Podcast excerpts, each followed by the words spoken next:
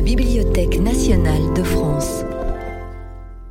La philosophie du quotidien entre à la bibliothèque avec un cycle de conférences dont la première édition est consacrée au thème du corps décliné dans tous ses états. Aujourd'hui, la philosophie de la marche par Frédéric Gros. Eh bien, bonjour à toutes, bonjour à tous. J'aimerais donc euh, vous proposer un certain nombre de réflexions aujourd'hui sur le, le lien entre marche et philosophie, philosophie de la marche.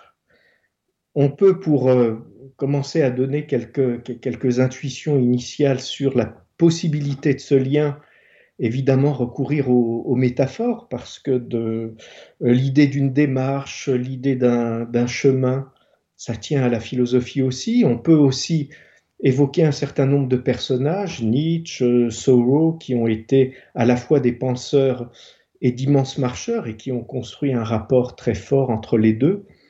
Peut-être même on pourrait parler des styles, parce qu'après tout, ce qui relève de la lenteur, ce qui relève de la, digression sont des peut-être des styles communs à la marche et à la philosophie. Et au départ, je voudrais euh, concevoir d'abord, essayer de concevoir avec vous une parenté peut-être plus profonde qui tiendrait au mode du connaître. Voilà, donc ce que je vais vous proposer, c'est en recourant à la philosophie au départ seulement à la philosophie antique, euh, deux ou trois méditations sur marche et, philosophie. En partant d'abord l'idée que le marcheur connaît le paysage et en s'interrogeant sur cette modalité de connaissance.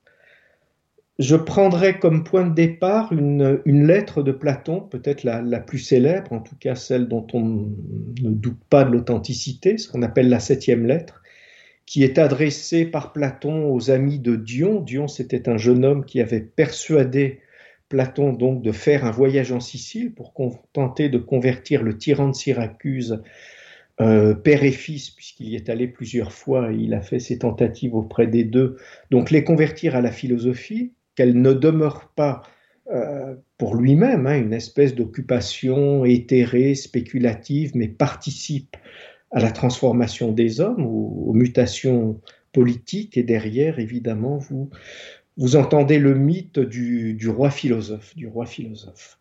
La tentative a été renouvelée plusieurs fois par Platon. À chaque fois, ça a été un, malheureux échec. Platon a toujours fini par se retrouver soit emprisonné, soit exilé, etc. Et ce qu'on appelle la, la septième lettre, c'est celle qui dresse le bilan de ces désastreuses aventures. Et il y eut un moment, écrit Platon, où eh bien, il comprit que Denis, Denis le Jeune, le tyran de Syracuse, en dépit de ses efforts, ne pouvait rien comprendre à la philosophie. Alors, quel a été ce moment? Ça a été d'abord l'instant où, après une première conversation, assez vite, euh, le tyran finit par interrompre la conversation et conclut en disant C'est bon, euh, j'ai compris maintenant, j'en ai j'en connais assez, j'en sais, j'en sais bien assez maintenant. Et puis, euh, aussitôt après, le, tyran euh, manifeste un empressement, il en était très fier, à rédiger un traité de, un traité de philosophie. Voilà, comme s'il s'agissait de cela, surtout dans la philosophie, écrire des, écrire des livres. Alors, je, je, je tente ici un premier, une première comparaison faudrait montrer que c'est aussi ridicule que ceux qui exhibent à propos d'un panorama, une image numérique en clamant Regarde, regarde, j'y suis allé. Comme si à la fois la réalité de la philosophie pouvait tenir dans des énoncés consignés dans des livres classifiés, rangés, etc., comme si aussi la réalité du paysage pouvait tenir dans un fichier euh, numérique, dans un fichier numérique. Voilà. Alors, ce qui rend cette lettre célèbre, je vais m'avancer un peu dans la, dans la comparaison plus serrée entre, entre la marche et la philosophie, entre le rapport de la philosophie au concept et le, et le rapport de la marche euh, au paysage. Ce qui rend cette lettre célèbre, c'est que Platon il propose une échelle que je vais gravir pour mon compte en m'aidant de, de référents qui sont des référents plus habituels aux, randonneurs, aux marcheurs, c'est-à-dire des paysages. Platon, lui, prend l'exemple du cercle, un exemple géométrique.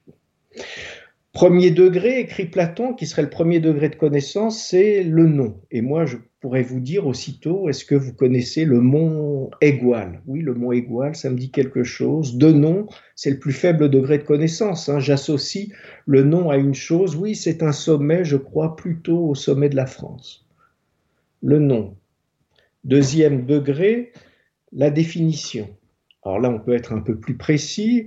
Le mont Égual est un sommet du massif central qui culmine à 1567 mètres, qui est situé au cœur du parc national des Cévennes. Vous voyez qu'ici, ce que je donne, ce sont des, référents qui permettent des choses qu'on peut trouver dans les dictionnaires, si vous voulez, d'associer à un nom pas seulement, oui, je, parviens à associer une chose à un nom, mais j'ai une définition qui spécifie.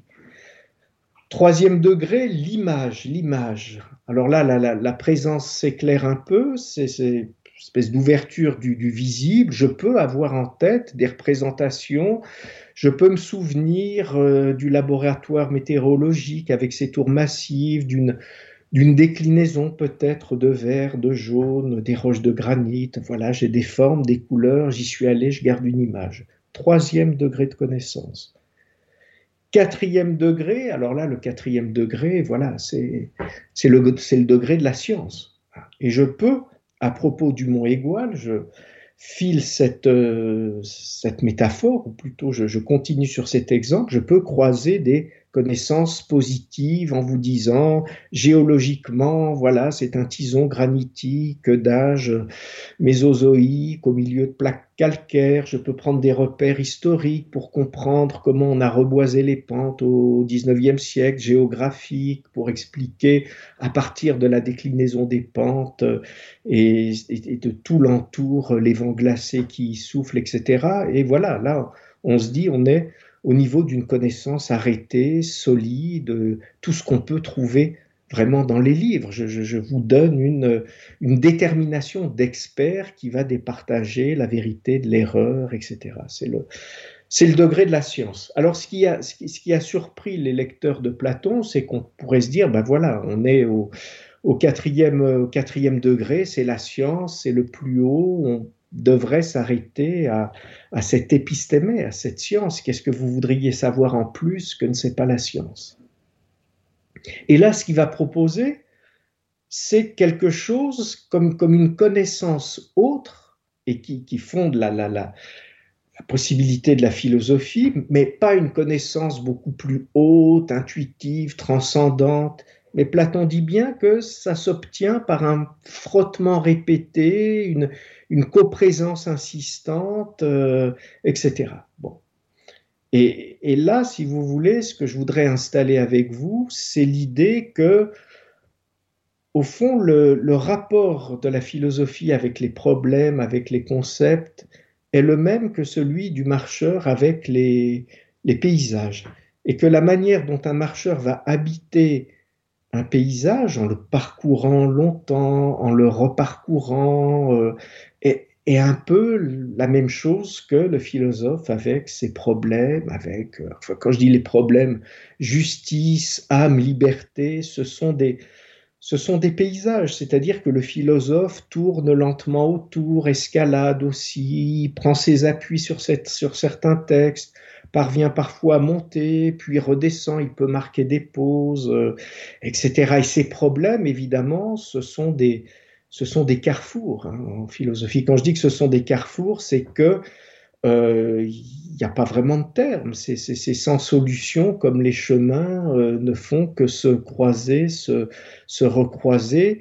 Et ce qui exige un chemin, ce qui exige un concept aussi, c'est simplement d'être exploré longtemps, d'être traversé, d'être d'être habité, d'accord, d'être d'être habité. Et on habite un paysage par la marche comme la philosophie habite un problème par euh, une exploration répétée, une, une, fréquentation assidue. Voilà, c'est de la coprésence, c'est de la coprésence. Et toujours dans ce texte, Platon propose une, métaphore, une métaphore qui est la métaphore de la lampe, de la lampe à huile. Et je vais essayer de, poursuivre, si vous voulez, l'exploration de notre, rapport entre philosophie et marche en essayant d'indiquer quelques petites choses sur cette image de la, de la lampe.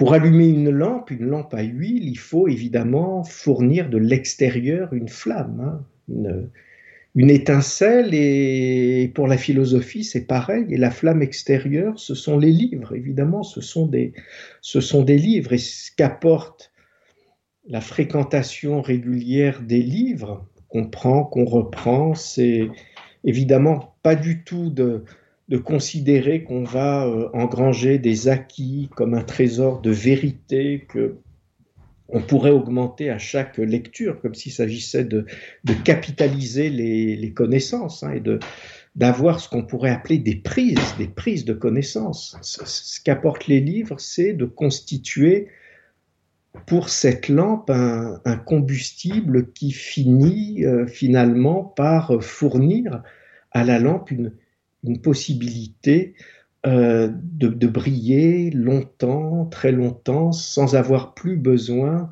d'un apport extérieur, qu'on lui apporte la lumière de, l'extérieur. Et Platon poursuit cette, métaphore en disant, eh bien finalement, euh, arrive le moment où la pensée se nourrit de l'âme comme la flamme se nourrit de l'huile qui est présente euh, dans la lampe. Il y en a assez pour durer. Il y en a assez pour durer. Et là, évidemment, on peut retirer les livres hein, sans que la philosophie ne s'éteigne elle-même. Alors, euh, une fois que j'ai, vous avez compris, les cinq degrés de connaissance, euh, et puis cette métaphore de, la lampe, je, vais tenter de, reprendre ça beaucoup plus avec, avec l'exemple de la marche.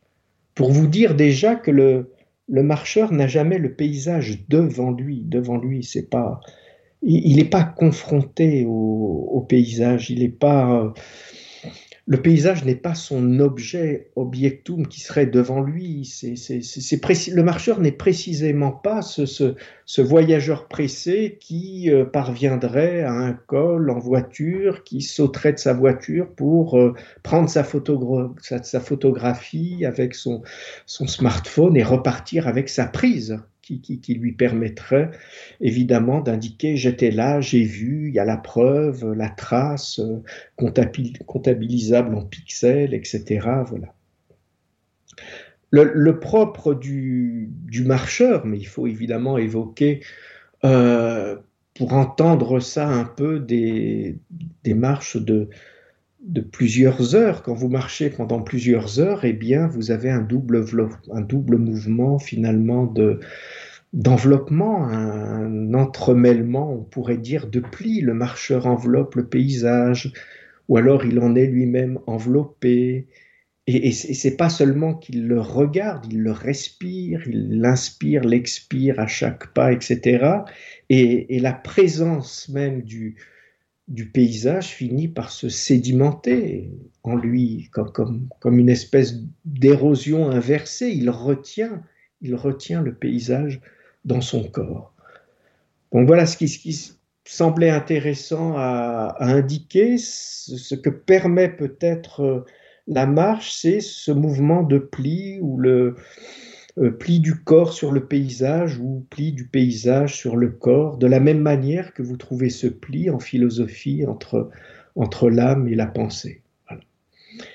Et euh, d'ailleurs, le marcheur comme le philosophe soutiennent la même énigme. Et je suis évidemment presque désolé de vous indiquer cette énigme en, distanciel, mais l'énigme dont il est question, c'est évidemment celle de la, celle de la présence.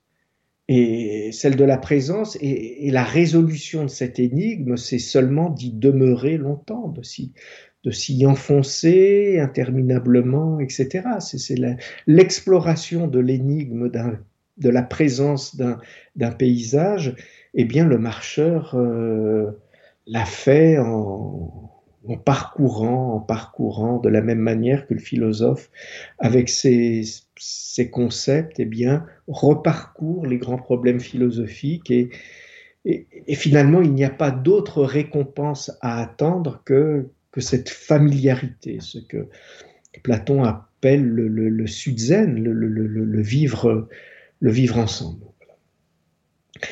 Pour dire un peu cette, cette répétition, cette, cette répétition un peu monotone, ce que j'ai appelé familiarité, ce que j'ai appelé fréquentation, ce que j'essaye de dire en disant qu'il n'y a pas d'autre récompense à attendre que la familiarité.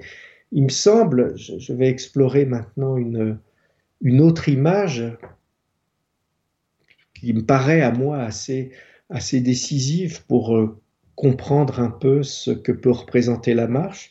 L'image, ce serait celle de la caresse, de la caresse. Et il faudrait comprendre jusqu'à quel point on pourrait dire que la marche est une caresse du paysage, est une manière de caresser le paysage, euh, ou même de, de, de, de caresser la, la, temporalité, parce qu'au fond, dans, dans, dans, la marche, évidemment, euh, le marcheur avance. Quand je dis que le marcheur avance, c'est que c'est pas du tout une contemplation extatique ou quelque chose comme un, comme un paysage euh, s'impose brusquement et puis et puis sidère occupe occupe la conscience c'est pas du tout comme ça que ça se fait c'est des petits c'est des petits éclats de présence qui se qui se répètent dans une dans une monotonie euh, tout à fait, tout à fait précieux. Ce que je veux dire par là, c'est qu'il y a évidemment dans la marche de la, discursivité. Hein. Je, parcours, voilà.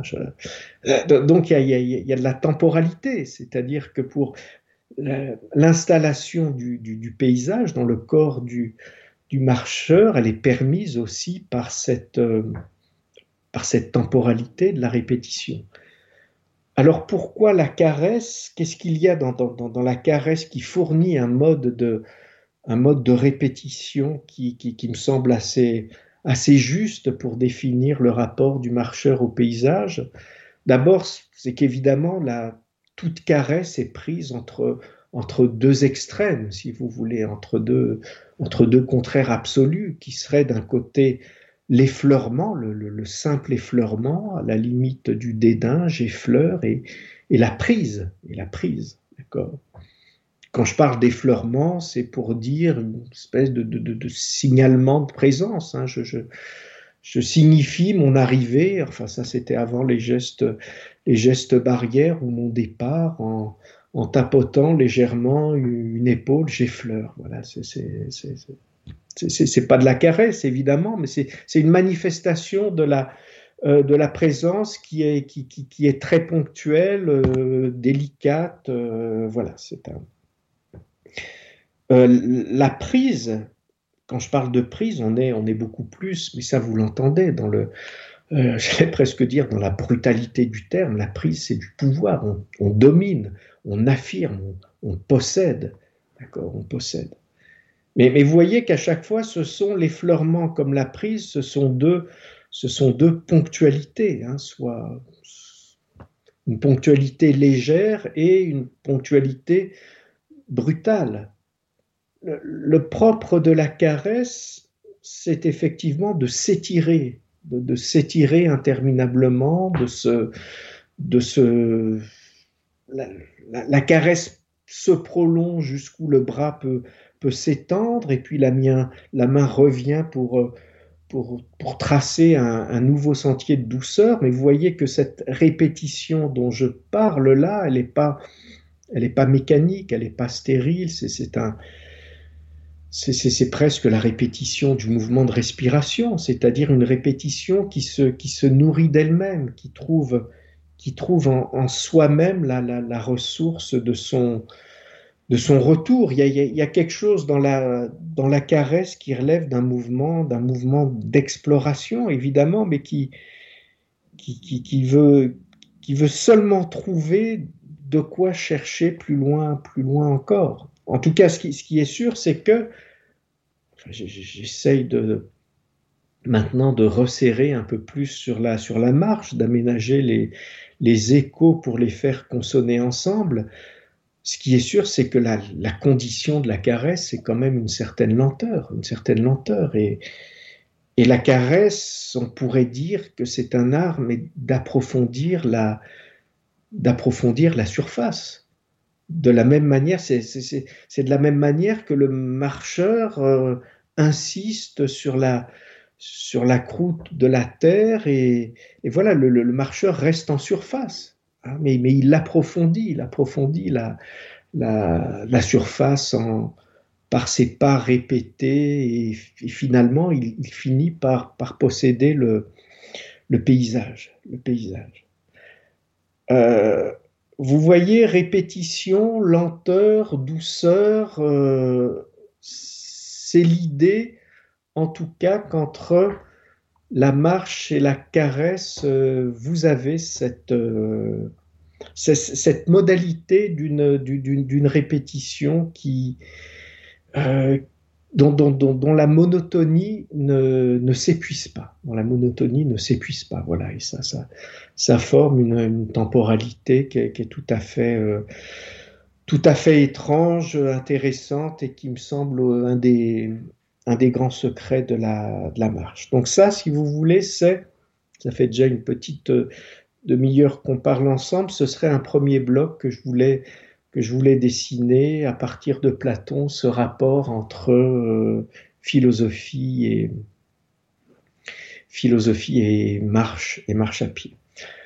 Je prendrai un deuxième exemple comme levier, comme point de départ, toujours dans, euh, toujours dans la philosophie antique, mais là, cette fois en allant euh, du côté des épicuriens. Du côté des épicuriens, je retiens chez Épicure lui-même cette proposition qui est les dieux existent. Voilà, les dieux existent. Et ça va me permettre d'explorer euh, avec vous un concept qui est celui de la gratitude.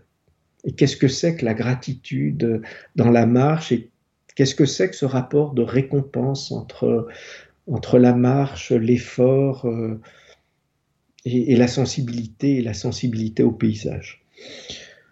Alors quand, Épicure affirme les dieux existent et, qu'il le répète hein, plusieurs fois, c'est pas tout à fait isolé cette, cette affirmation quand même du religieux au cœur de ce qu'on considère quand même comme une tradition matérialiste. Bien sûr, ça peut ça peut surprendre. Quand je dis que ça peut surprendre, c'est que euh, on ne cesse de répéter, et on a raison, que de, Lucrèce à Marx, le matérialisme est ce qui tente de nous délivrer d'une certaine angoisse distillée par les églises, ces notions de vie après la mort, de transcendance, etc., euh, d'arrière-monde.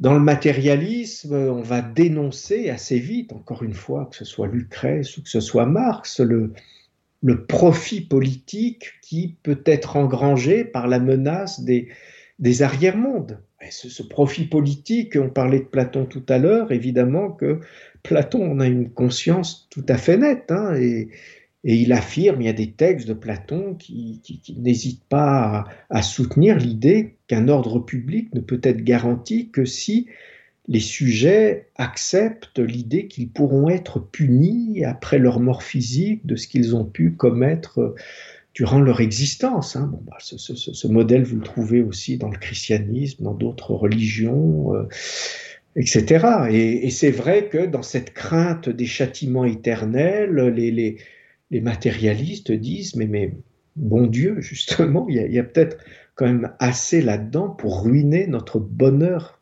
terrestre. Euh, et qu'est-ce que c'est que ces raisons de trembler pour ces, ces, euh, ces arrière-mondes, ces, ces sanctions euh, d'après la, la mort, etc. Bon, à ce moment-là, une, une, fois qu'on a cette, cette argumentation-là solide, en tout cas cette dénonciation, on peut se dire, mais une fois qu'on a dit ça, pourquoi, pourquoi s'embarrasser justement des dieux on a démontré que l'âme était mortelle, que le monde se réduisait à une combinaison d'atomes, qu'il fallait profiter de la, présence. Mais enfin, alors à, quoi sert euh, cette affirmation Théoi men gareisin écrit Épicure, oui, oui, les dieux existent. Alors, les, dieux existent, il faudrait peut-être ajouter, euh, et ce serait la marque épicurienne, oui, les dieux existent, mais pour nous sauver des églises. Hein. C'est-à-dire qu'évidemment, c'est ces dieux dont il s'agit chez Épicure, ce sont des dieux lointains, indifférents au sort des hommes, un, mouvement stabilisé euh, euh, d'atomes, une espèce de valse joyeuse, interminable.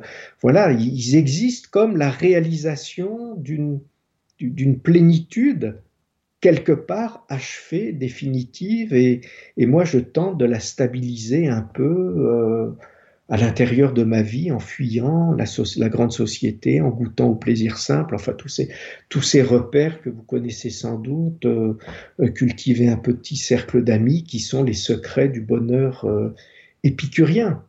Mais ce qui veut dire, enfin, c'est la phrase, hein, tel un Dieu parmi les hommes, c'est la définition du, du sage, tel un Dieu parmi les hommes, mais ce qui veut dire que les dieux existent, mais justement comme, comme destinataires de notre gratitude. C'est ce point-là que je vais tenter de d'explorer en, en reprenant d'un peu plus près maintenant l'exemple euh, de la marche et en tenant avec moi un, mot, charis, qui est un terme grec qu'on peut, qu'on traduit parfois justement par gratitude, que les, chrétiens traduiront par gratia, la grâce. Euh. Alors je, donne le, dispositif qui, qui, qui permet euh, cette fois de faire sonner un peu la comparaison.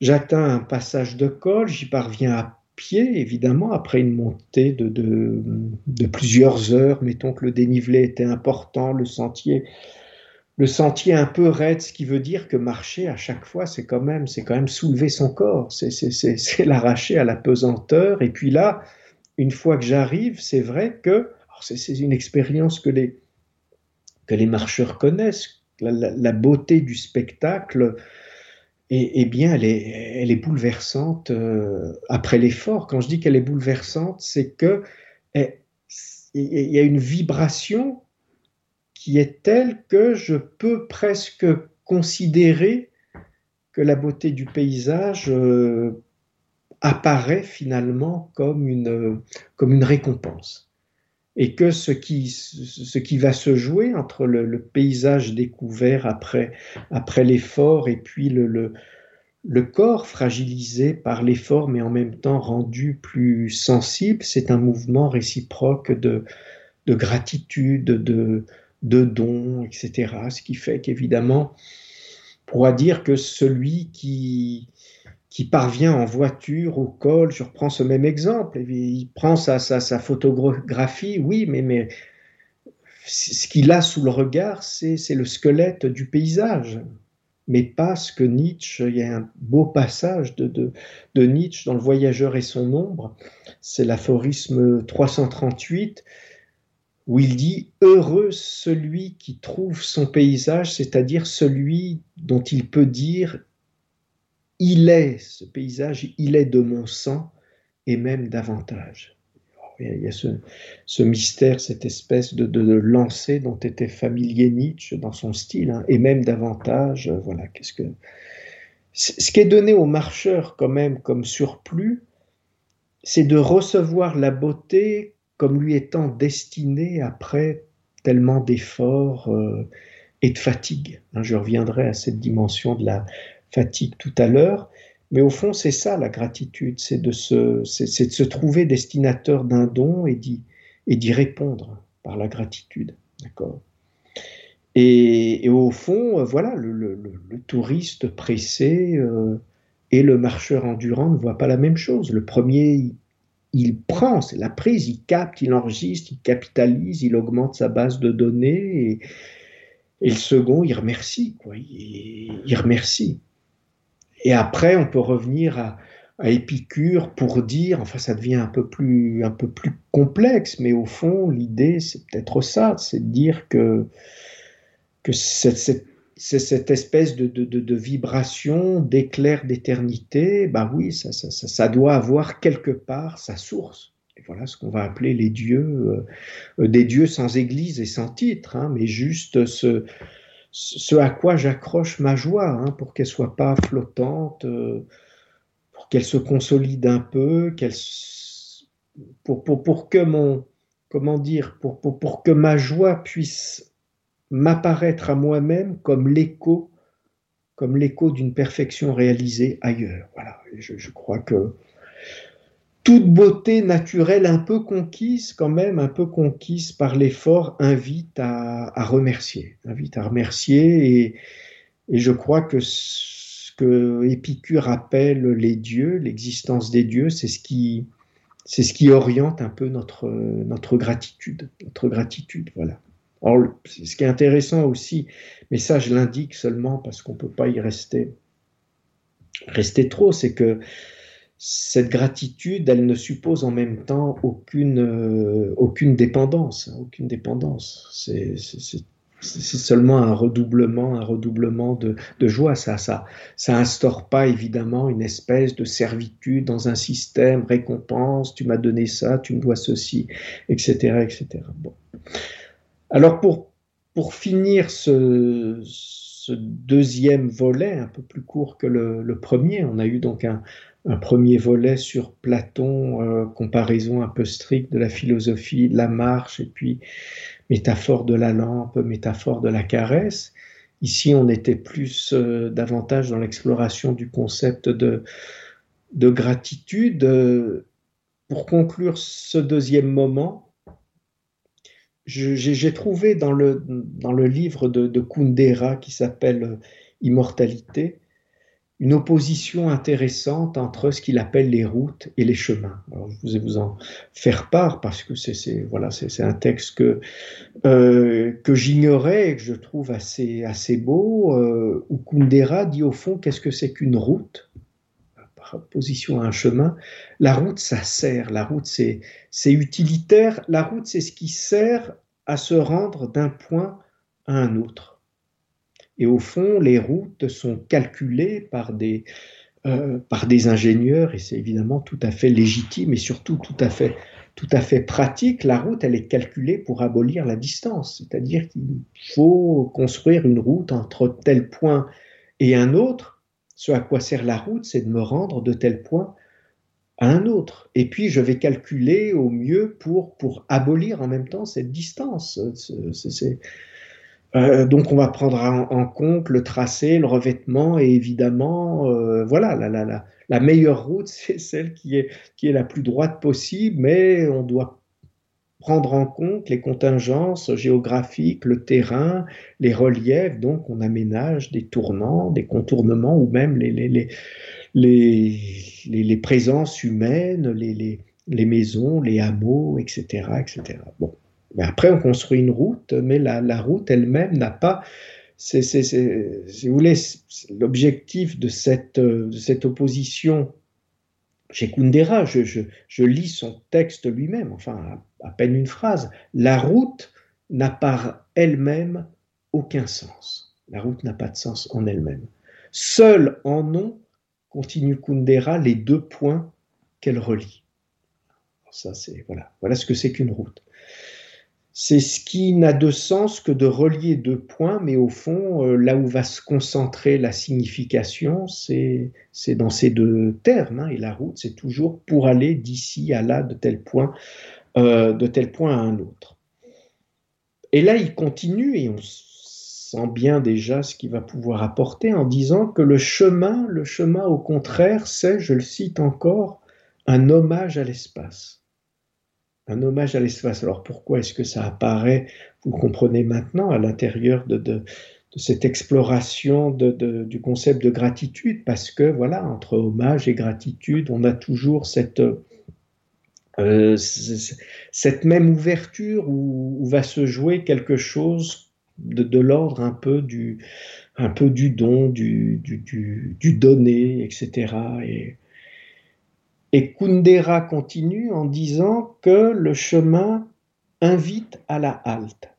Et c'est ce qui fait qu'il est un hommage à l'espace. Alors que la route euh, n'a comme fonction que d'être, euh, si vous voulez, que, que d'être parcouru le plus vite possible, le chemin invite à la halte parce que le chemin, c'est plus Kundera qui parle, mais j'essaye de, prolonger cette, belle intuition qu'il a dans ce livre, L'immortalité. Le chemin ne relie pas, il relie pas de point, le, le chemin traverse. C'est-à-dire, au fond, on va prendre un chemin, quand on marche, non pas pour aller d'un point à un autre, mais on va prendre chemin parce qu'on sait qu'il traverse tel bois, qu'il traverse telle vallée, qu'il offre tel point de vue. Euh, euh, voilà, c'est-à-dire que ce qui, euh, un, chemin, c'est une, c'est une condition de révélation. Je ne prends pas un chemin parce que, parce que je veux me rendre à, un autre point hein, dans cette construction que j'ai entre la route et le chemin. Euh, mais parce que parce que c'est par lui que je découvre euh, telle forêt, tel point de vue, telle euh, vallée. De telle sorte que oui, marcher c'est un hommage rendu au, paysage. Voilà. Donc ça c'était, si vous voulez, la espèce de, de, de, de deuxième méditation que je voulais vous, vous, proposer autour de la philosophie de la marche. Hein. Je, je vous donne des, espèces de vignettes, hein, c'est-à-dire que je, digresse relativement euh, librement et je ne suis pas une, évidemment une linéarité euh, démonstrative. Et maintenant, ce que je voudrais vous, proposer, avant de finir par une réflexion sur, euh, la fatigue, c'est vous proposer une figure que, que j'ai découvert il y a finalement, il y, a, assez peu de temps dans son rapport à la marche. Euh, moi, j'avais plutôt en tête, évidemment, Rimbaud, euh, Nietzsche, Thoreau, etc. Et puis, j'ai découvert que un philosophe danois très connu par ailleurs, Kierkegaard, était un extraordinaire marcheur et que, au fond, là aussi, il propose des concepts qui, permettent d'approfondir, je crois, la philosophie de la marche. Alors déjà, si vous trouvez ça et là dans le, dans le journal des, des, notations de Kierkegaard dans son journal qui, qui font état de son, de son amour des promenades, de cette habitude qu'il avait de, de marcher, en tout cas, ce qu'il ressentait même comme une nécessité pour pouvoir penser, composer, disserter.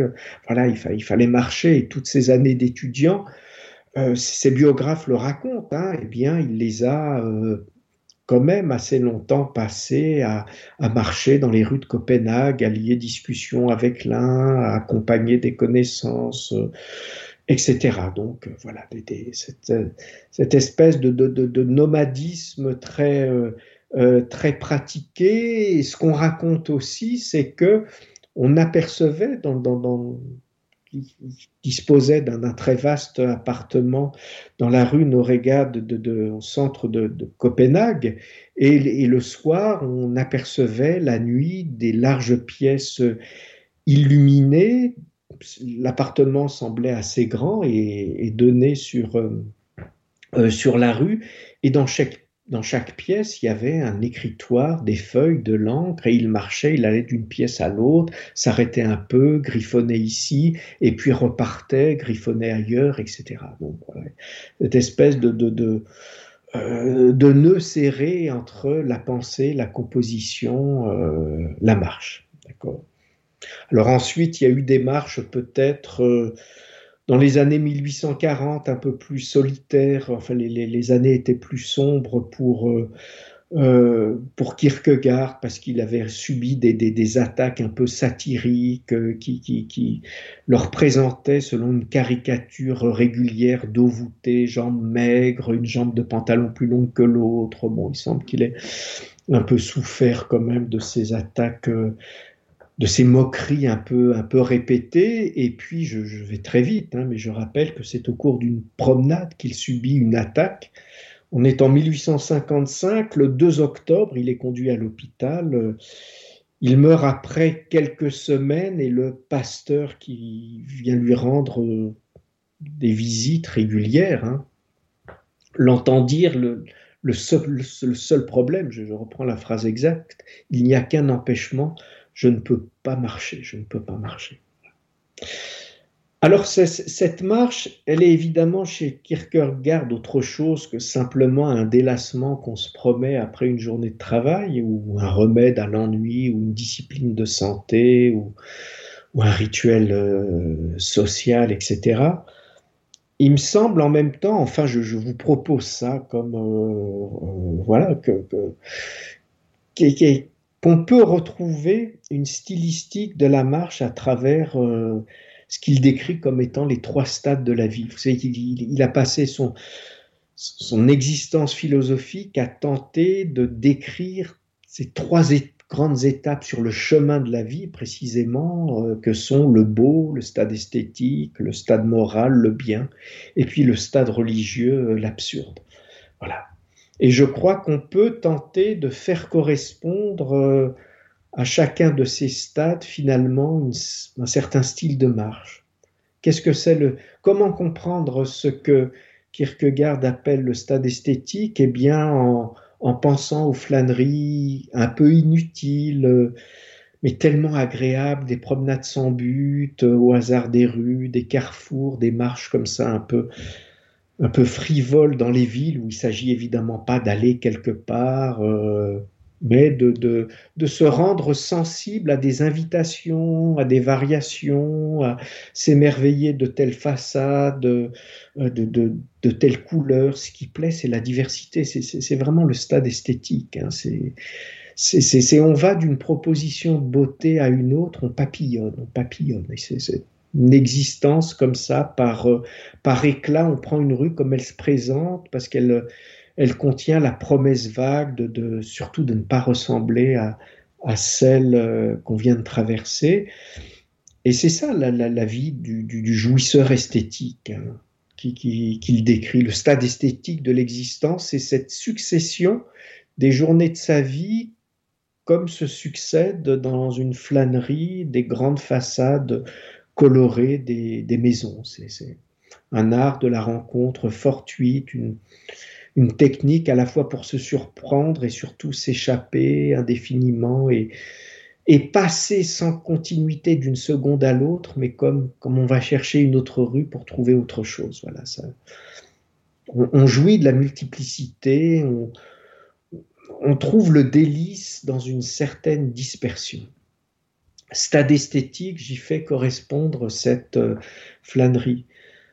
Euh, pour le stade éthique, alors là, j'imagine autre chose, évidemment. C'est le marcheur dominical. Cette fois, il faut, il faut se représenter un homme marié qui, qui tous les dimanches va accomplir un trajet fixement comme, comme un devoir tranquille, confiant, et voilà, faut pas trop vite non plus se, moquer. Et Kierkegaard, dans le, dans le stade éthique, dit que par rapport à l'esthétique et ce perpétuel papillonnement, oui, il y, a quand même de la gravité, de la responsabilité. Euh, euh, c'est pas seulement de la routine passive et, et du conformisme frileux. Hein. L'homme du devoir, du stade éthique, l'homme de la généralité, c'est vrai que voilà, il sait où il va et, il porte en même temps le fardeau des jours qui se ressemblent et il construit promenade dominicale après promenade dominicale sa fidélité à,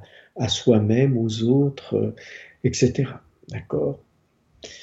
Bon, il y, a, une certaine, euh, c'est répétitif, mais en même temps, c'est une répétition qui exige de la constance euh, et du courage.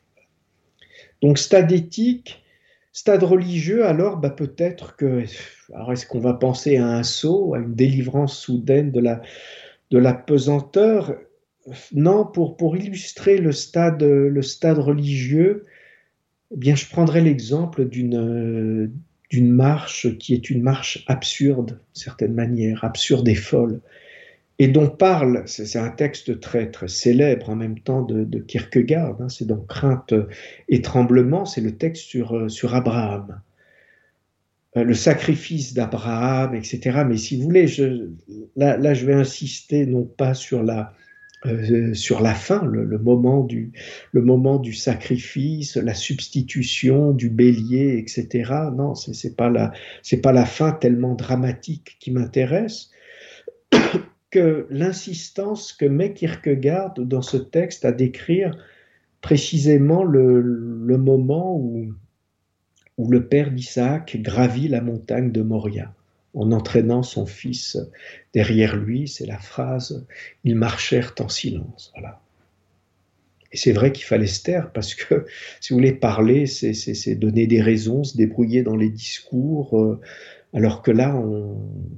Abraham marchait simplement parce qu'il parce qu'il croyait ou il croyait parce qu'il marchait, mais en tout cas, euh, vous voyez, il me semble que dans, cette, dans ce récit de la, de, la marche qui permet à Abraham de gravir la, montagne, eh bien, il se résume toute la, stylistique du stade religieux, c'est-à-dire une marche à la fois silencieuse, absurde, mais qui, qui, concentre euh, en elle-même cette, euh, la, la, la, grandeur de cette, euh, de cette déraison, mais qui nous fait, qui nous fait continuer, quoi, qui, nous fait, qui nous fait continuer. Donc voilà, je, je, je voulais pour conclure maintenant, parce qu'il est déjà, est déjà 15h22, et, et comme d'après le programme que j'ai pu apercevoir de la BNF, alors peut-être que ce sera un peu un peu chamboulé, mais en tout cas, il m'a semblé apercevoir euh, euh, quand même une, la mention d'une intervention d'Éric Fiat, je crois, sur la, sur la fatigue. Je voudrais revenir à ce, à ce thème de la fatigue et ce problème du, du rapport entre marche, philosophie, peut-être moins, mais en tout cas, en tout cas marche et fatigue.